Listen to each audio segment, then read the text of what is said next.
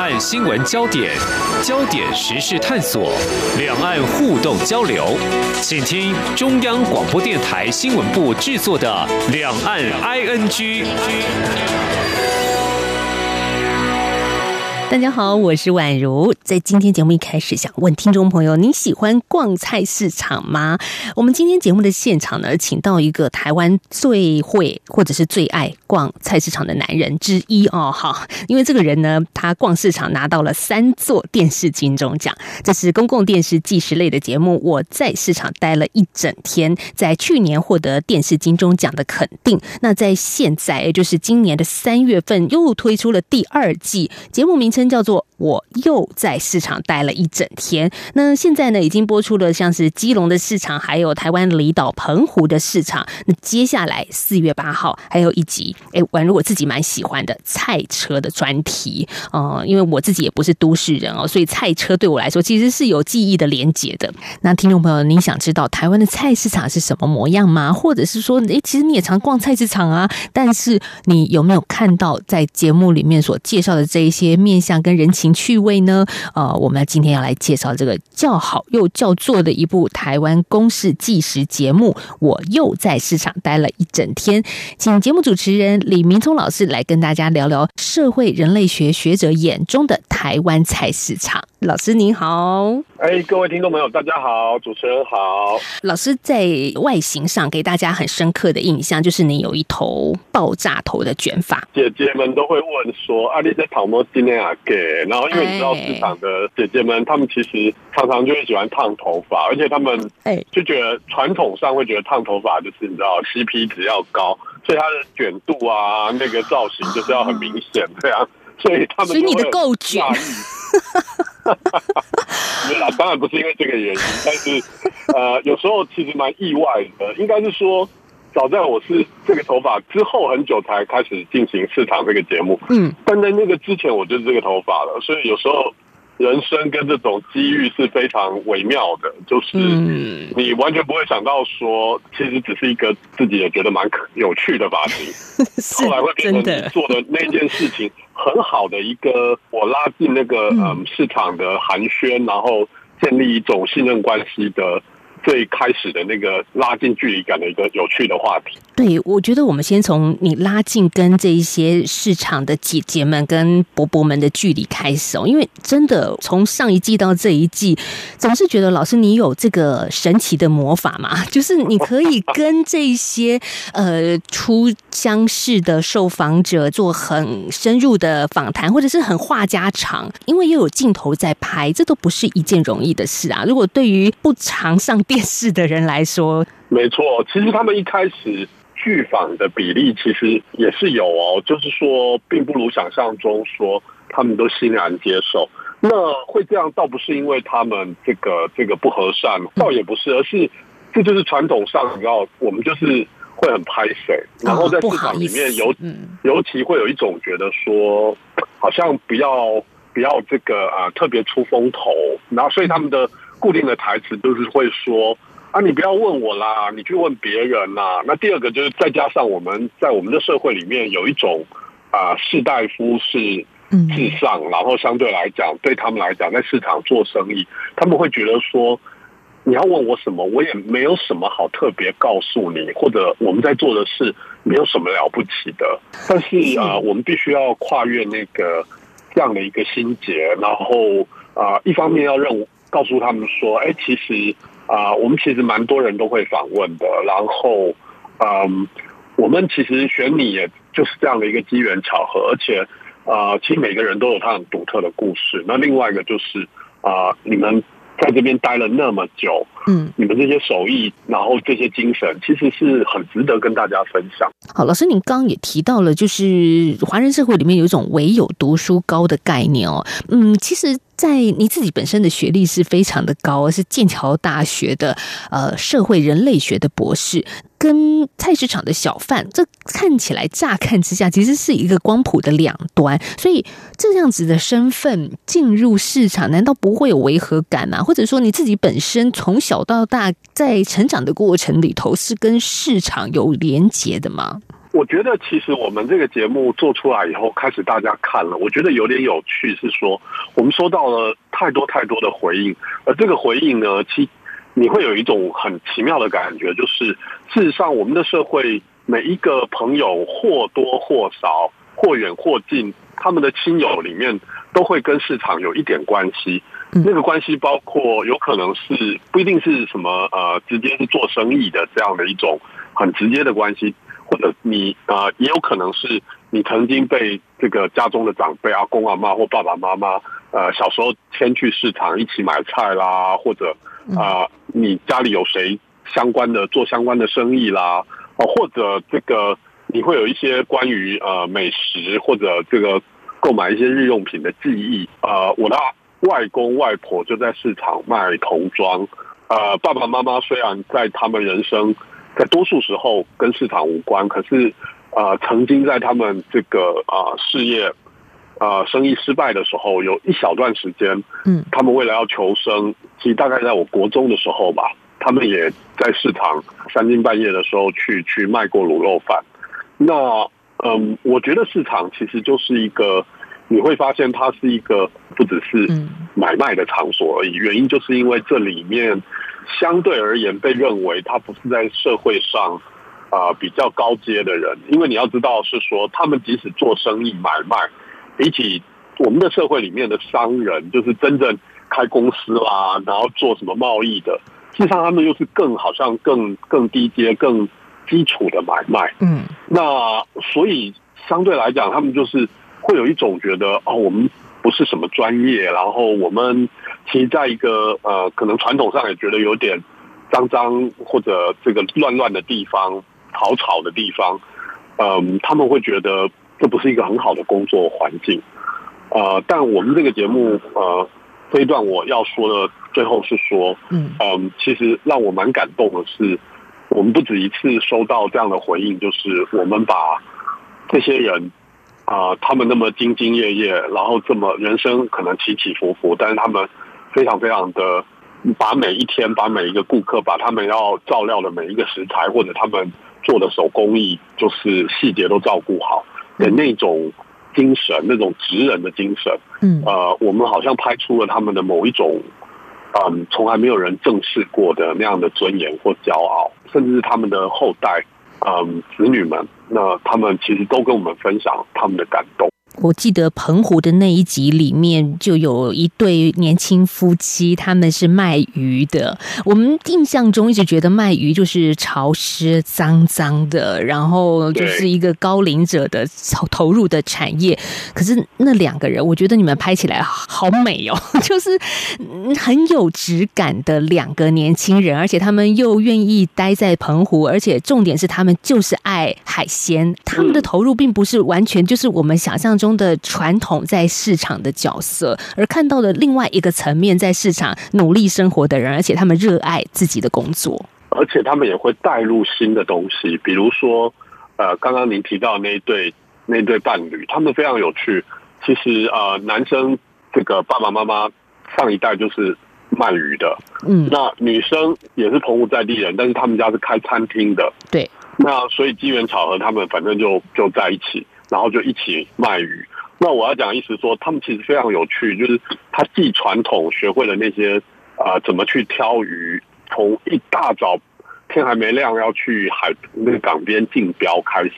然后到有趣的是这件事情是从上一代传承下来，但他们开启了上一代没有的一种新的运作方式，比如说他们非常善用社群网络，他们有赖的群主，他们还会把今天新鲜的鱼这个及时拍照片给。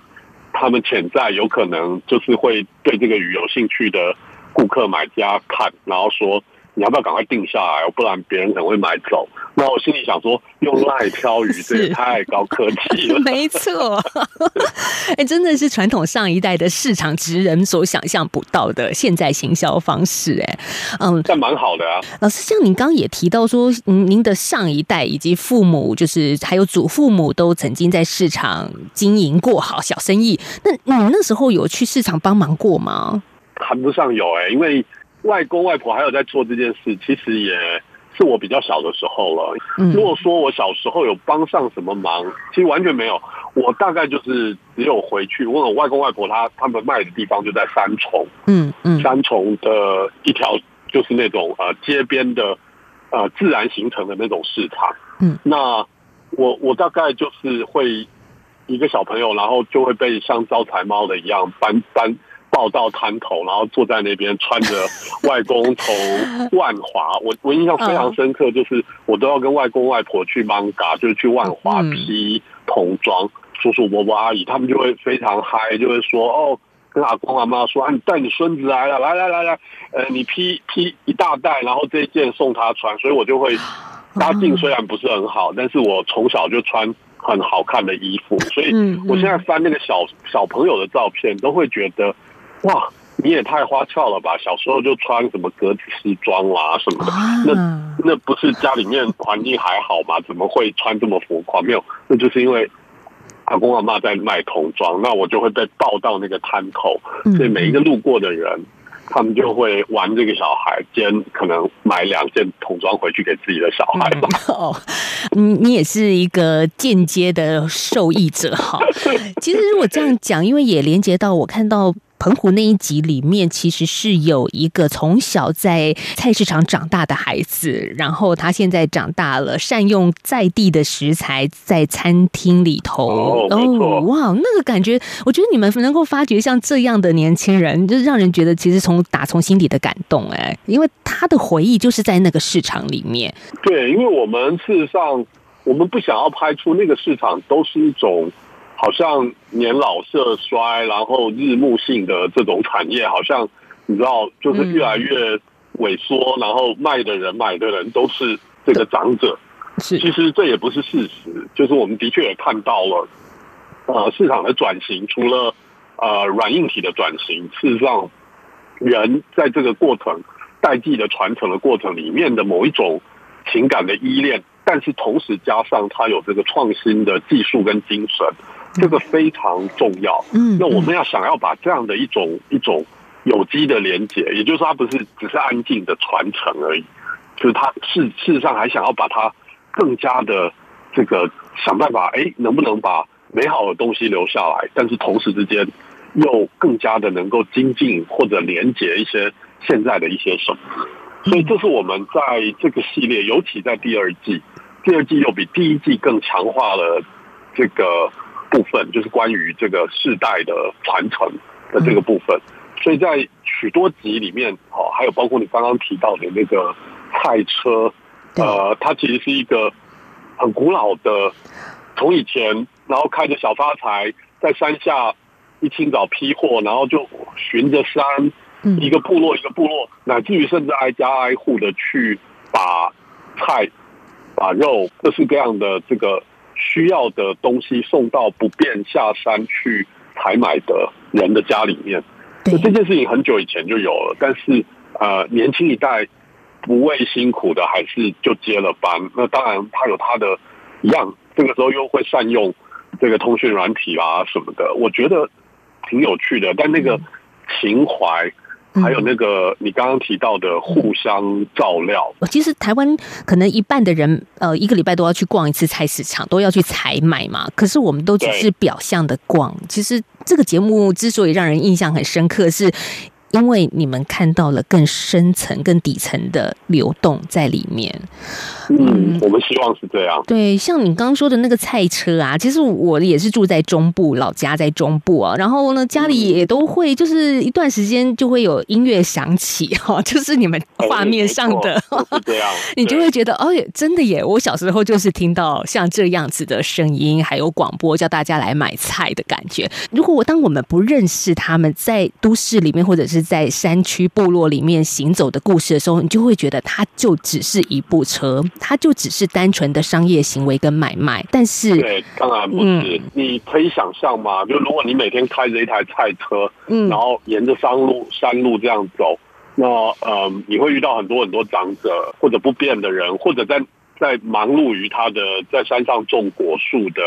农夫等等，那他们固定会来跟你采买。那你想想看，如果有一天你突然连续一阵子没有看到他出来买东西了，你是不是会担心他？对，说，哎，他他怎么没有出来买了？对，那这样真实的故事就真的发生了，对不对？那反过来说也一样的道理啊，就是说，哎，说不定这个他也有遇过那个赛车中途抛锚啦，或者是什么样的这样的一个状况，身体不舒服。那反过来说，这些呃，等着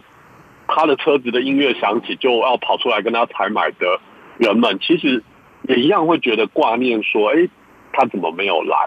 对，所以我要讲的意思是说，他绝对不会只是买卖。嗯，那如果我们只用买卖来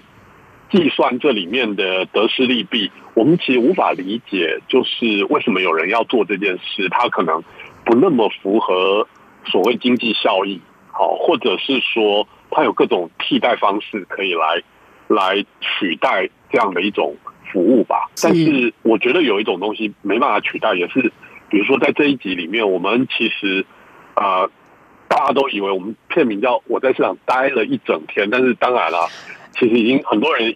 可能都可以想象，他绝对不会是一整天，一定是很多很多很多天。对，我就觉得这个是拍摄幕后，你们一定耕耘 运作了好多天。所以像那个赛车，我们拍了那么多天，其实我们完全可以感受到那种很奇妙的、很很但又很温暖的那个人情在里面，是在买卖以外的，但是他又在这样的一个如常的哈，每天都这样运作的。一个很必要的一环，就是他们的寒暄问候，他们的互相的照料，他们的某一种默契，他们都知道彼此啊要买什么，那对方也知道要卖什么，那那种依存关系，也让他们共同有一种认同感，说啊，我们都是住在这个山里面的居民，我觉得蛮好的，不是吗？嗯，所以在里面，老师您的 O S 脚本里面有说，它其实不是只有功能性的这个赛车，它蕴含着更多的意义在里面。我觉得其实基本上您都可以写一本论文了，光一个赛车的可以说连接，没错，其实就是这样，因为它其实会让我想起非常多关于呃学习的这些关于什么经济人类学啦、消费社会学，我们会一直提到的一件事，就是说。呃，为什么这些社会学、人类学的观点很重要？那就可能一部分就是说，哎，消费不是只是购买行为而已。嗯，那一样的道理，卖卖你东西的人也不是只是做生意而已。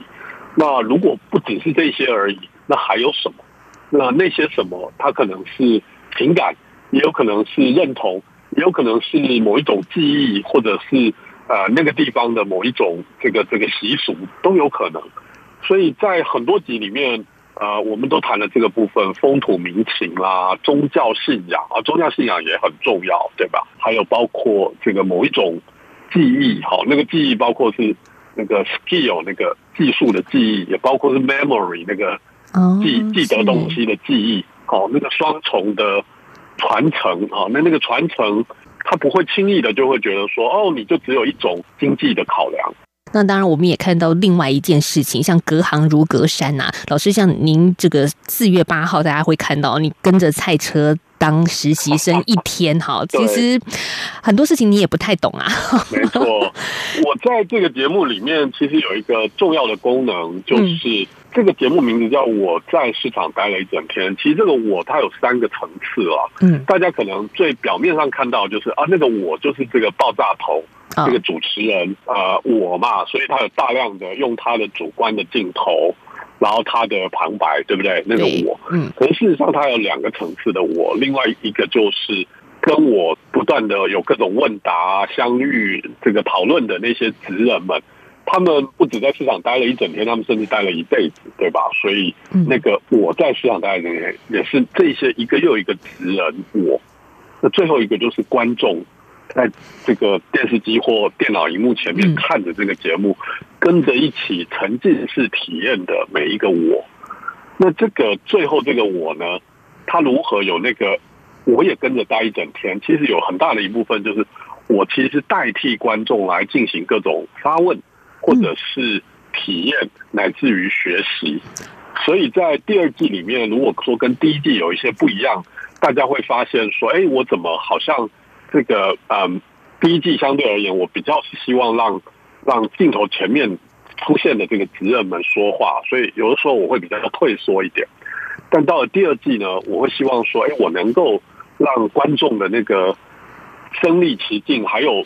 像职人们不止听他说话，我还要向他学习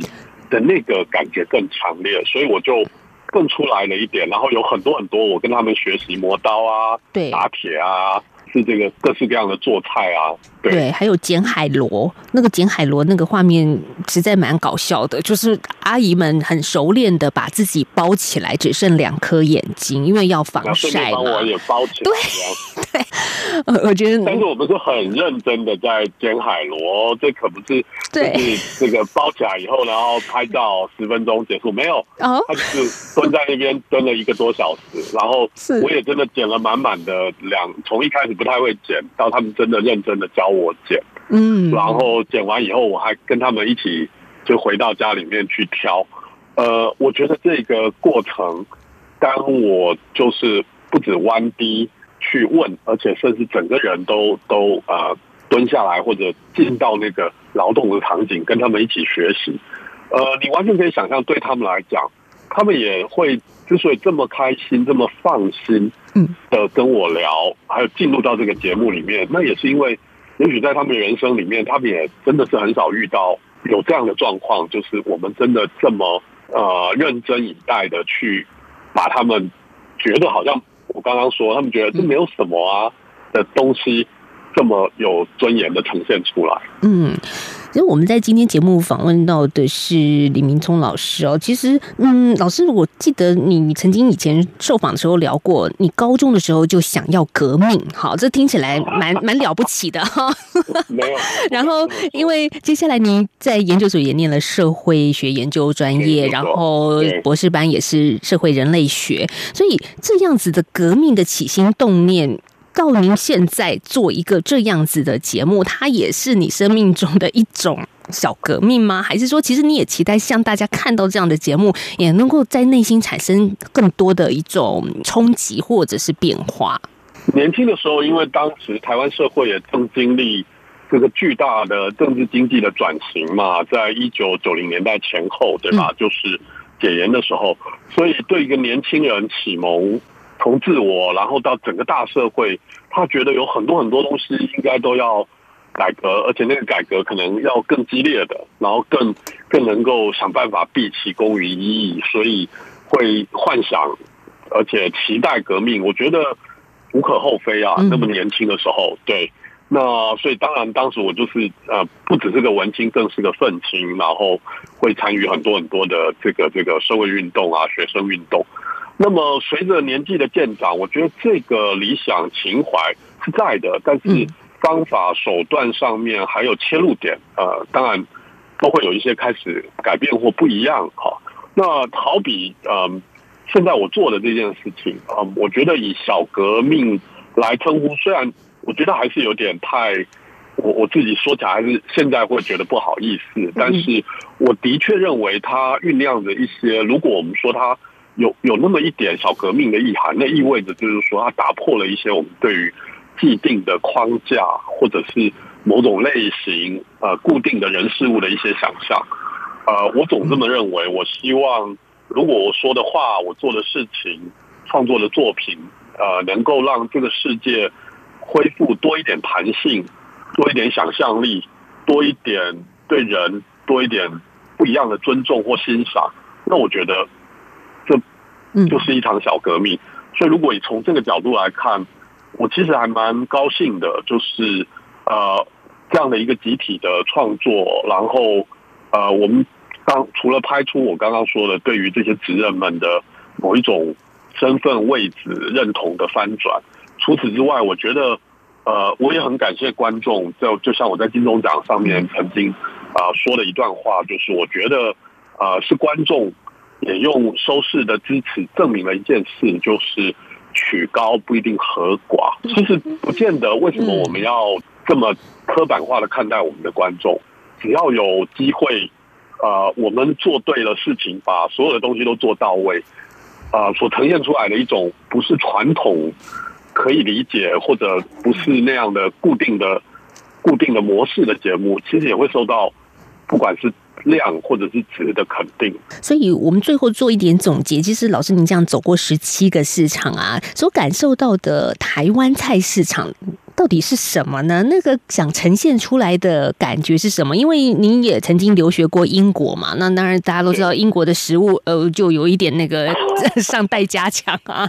那当然，这除此之外，您在那边生活很多年，然后也有到世界各地也去了蛮多国家的。那台湾呢？我们怎么来说台湾市场里面给您的感受？我觉得就是，如果要我去说台湾的总体的市场有一个什么样的一种可以呈现台湾。文化的某一种 DNA，那个核心是什么？我觉得第一个就是多元跟混融的状态，混杂的混，融合的融，就既混又融。你可以看到，真的是呃各式各样的族群，还有呃不一样的这样的一种对食物也好，或者对于日常各种食衣住行用品的不同的美学、不同的品味，它在这里面都可以找到。很有趣的一个一个这样的一个交流，所以第一个是多元混融，那第二个就是它有一种非常有弹性又有韧性的那种生命力。所以我常开玩笑说，跟我的学生开玩笑说：“哎，你们如果那边呃文青病犯了，有点忧郁哈，其实没有，你就早上早一点起床，走进市场，嗯，去感受一下那个叫卖啊，然后这个大家好像很竞争，彼此。”互相在那边拼场，但相对来讲，它又有一种很奇妙的，呃，彼此之间的尊重跟融在一起的那个生命力。我说你去感受一下，你就会觉得，哎呀，不要在那边过度伤春悲秋。所以我觉得多元混融的这种文化，然后充满弹性跟韧性的这种生命力，我觉得大概就是台湾整体来讲这些菜市场的共享，以及我认为。如果为什么我说哈，就是如果要呈现台湾文化呃最美的一面的时候，我其实会其中一个部分，我一定会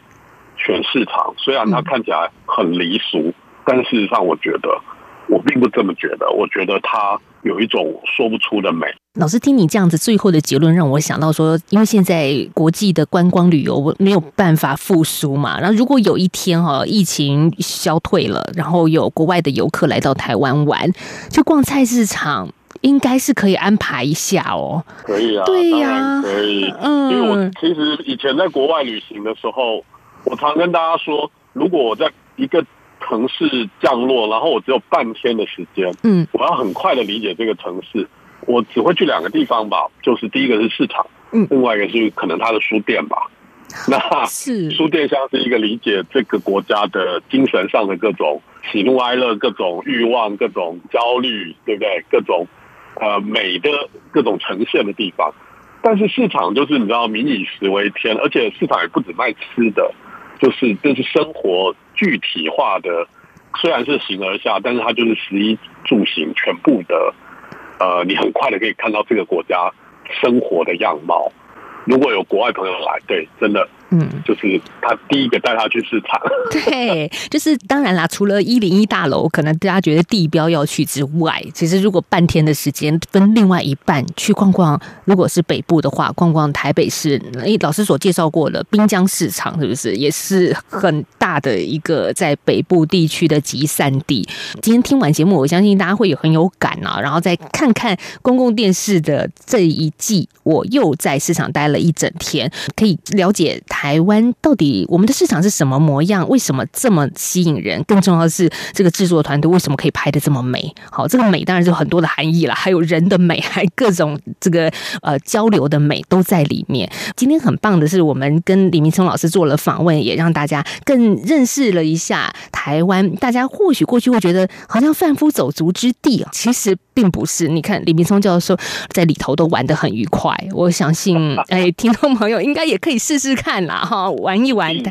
对，嗯，好，谢谢李明松老师今天跟我们的连线喽，谢谢，不客气，谢谢各位。好，因为我们是广播，所以有些听众朋友会说啊，我看不到这个画面，没关系。现在呢，我在市场待了一整天的第一季，一共九集，在 YouTube 频道大家都可以搜寻看到。那第二季呢，则是在每个礼拜四的晚上九点钟首播，在公共电视的频道以及公共电视家的频道啊，真的，台湾的菜市场丰富又多元，欢迎大家有机会来逛逛。好了，今天节目到这了，我们下次再聊，拜拜。night.